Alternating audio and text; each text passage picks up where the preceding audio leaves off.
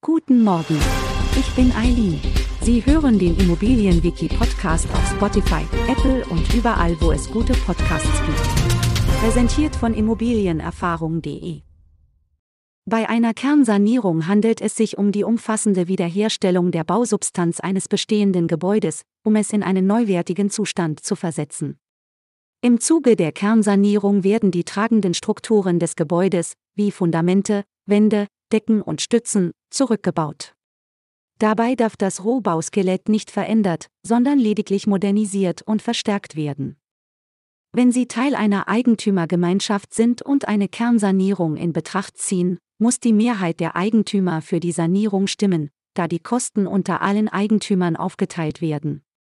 Selbst wenn Sie dagegen sind, aber überstimmt werden, müssen sie ihren Anteil gemäß ihrer Miteigentumsanteile zur Sanierung beitragen. In der Regel wird hierfür eine Sonderumlage beschlossen, da die Mittel aus der gebildeten Instandhaltungsrücklage oft nicht ausreichen. Daher ist es wichtig, vor dem Kauf die Teilungserklärung sorgfältig zu prüfen. Ein Tipp, wenn Sie Teileigentum erwerben, sollten Sie immer die Beschlusssammlung überprüfen. Dadurch können Sie erkennen, ob größere Sanierungs- oder Modernisierungsmaßnahmen anstehen oder bereits beschlossen wurden. Solche Investitionen müssen in Ihre Kalkulation einfließen, um unangenehme Überraschungen zu vermeiden.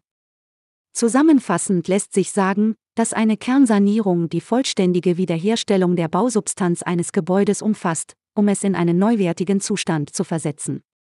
Dabei müssen bei einer Eigentümergemeinschaft Mehrheitsbeschlüsse für die Sanierung gefasst werden. Wir freuen uns darauf, Sie auch in der nächsten Folge begrüßen zu dürfen.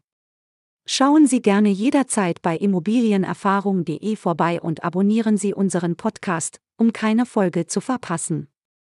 Bleiben Sie dran und bis zum nächsten Mal.